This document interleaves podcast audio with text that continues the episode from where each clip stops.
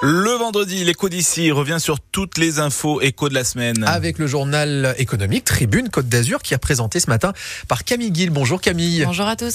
Alors on va d'abord évoquer le chiffre de la semaine. Alors, le chiffre de la semaine, c'est 10 000. Enfin, 10 249 exactement. C'est le nombre de votes qu'a recueilli la start-up Legapass qui a remporté le trophée du pitch de l'année lors de la cérémonie des trophées de l'écho organisée par le groupe Nice Matin, mercredi 6 décembre. L'entreprise a développé une solution pour sécuriser et transmettre le patrimoine numérique. Elle était en lice face à six autres start-up, Native Spaces, LiveMeds, Polystock, MySunBed, Bedboat et Unbias. Leur point commun, elles ont toutes pitcher leurs solutions et ou services innovants au cours de l'émission Territoire Éco, réalisée par Nice Matin et nous, Tribune Côte d'Azur. L'info éco de, de, la semaine, Camille. Donc c'est évidemment le, la 22e édition du Salon des entrepreneuriales organisé par l'UPE 06. C'était hier, jeudi 7 décembre à l'Alliance Riviera. Et cette année, le, le grand rendez-vous de l'économie... Euh, l'écosystème pardon, économique azuréen a rassemblé plus de 5000 visiteurs. 35 partenaires, 105 exposants, donc institutionnels, associations et bien sûr sociétés. Pour cette édition 2023, c'est l'entreprise inclusive qui a été mise à l'honneur avec 12 animations, tables rondes, ateliers et conférences sur le sujet.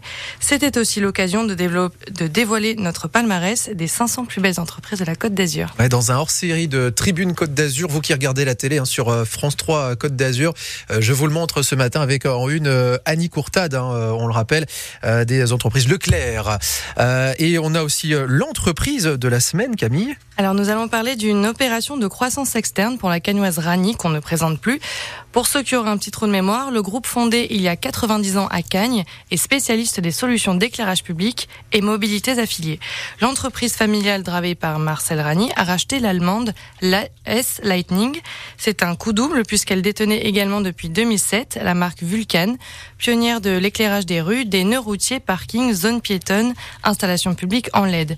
Cette opération permettra au groupe Rani de renforcer sa position sur le marché européen et dans de l'éclairage public dans la zone d'H, donc Allemagne, Suisse et Autriche, où elle était encore peu présente. Et puis on va terminer avec ce que j'ai euh, dans les mains. C'est la une hein, de ce vendredi, la une de Tribune Côte d'Azur.